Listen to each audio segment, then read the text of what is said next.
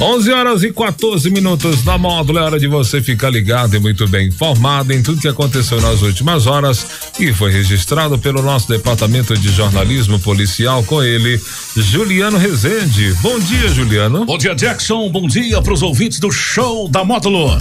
Vamos às principais ocorrências registradas nas últimas horas. Corpo de Bombeiros captura jiboia. Bandidos invadem residência na comunidade de Macaúbas. Trabalhador morre esmagado em patrocínio e corpo com sinais de violência encontrado dentro de valeta. Plantão na Módulo FM. Plantão policial. Oferecimento WBRnet, 1 um giga, ou seja, mil megas de internet e fibra ótica por 99,90 e Santos Comércio de Café, valorizando o seu café.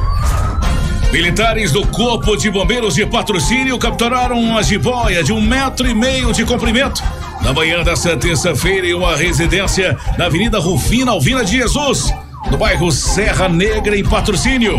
A jiboia foi encontrada no quintal de uma casa em cima de uma cobertura, uma espécie de um galinheiro.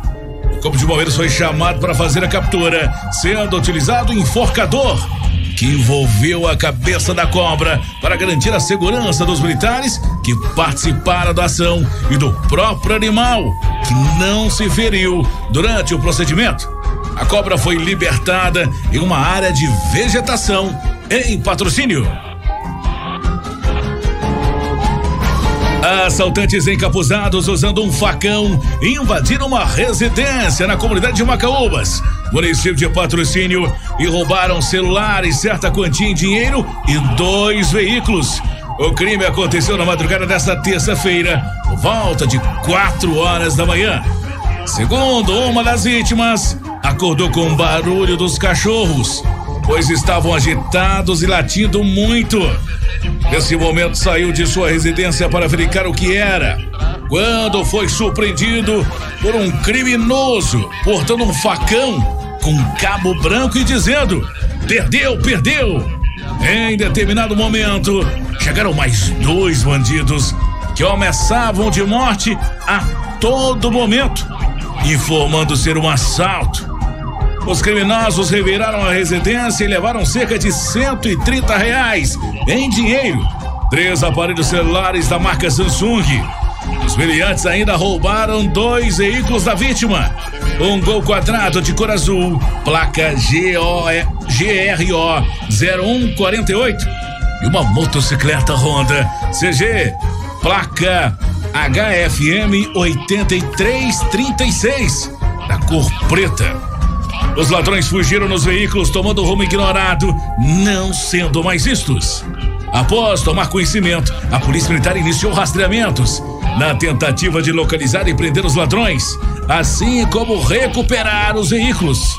Mas até o momento, nenhum dos prováveis autores foram encontrados. E caso você tenha visto ou saiba quem são esses criminosos, onde se encontram, não se cale. Denuncie. Via 190 ou 181. O sigilo é absoluto.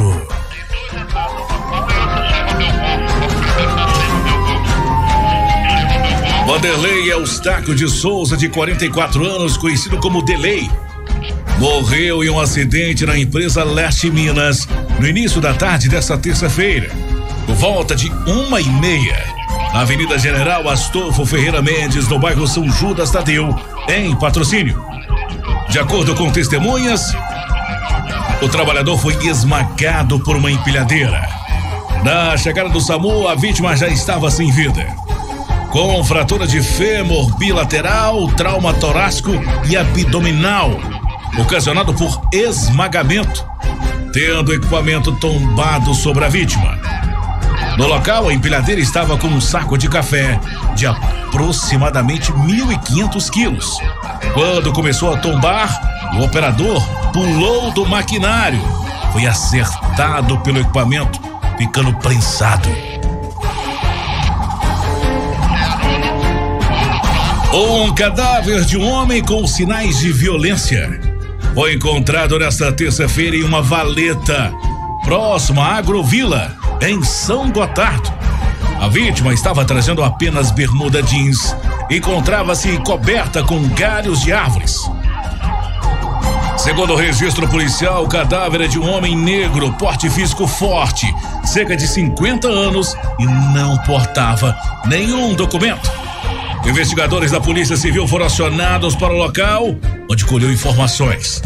Após o trabalho da perícia, o corpo foi recolhido pela funerária de plantão e, e removido ao Instituto Médico Legal de Patos de Minas para passar por exames e identificar as causas da morte. A motivação e a autoria para o crime também serão investigadas. Essas e mais informações do setor policial você só confere aqui.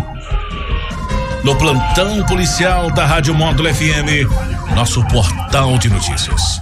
módulofm.com.br. Para o plantão policial da Módulo FM, com oferecimento de WBR Net, mil megas de internet e fibra ótica por apenas R$ 99,90. E Santos Comércio de Café, valorizando o seu café. Repórter Juliano Rezende. Módulo FM.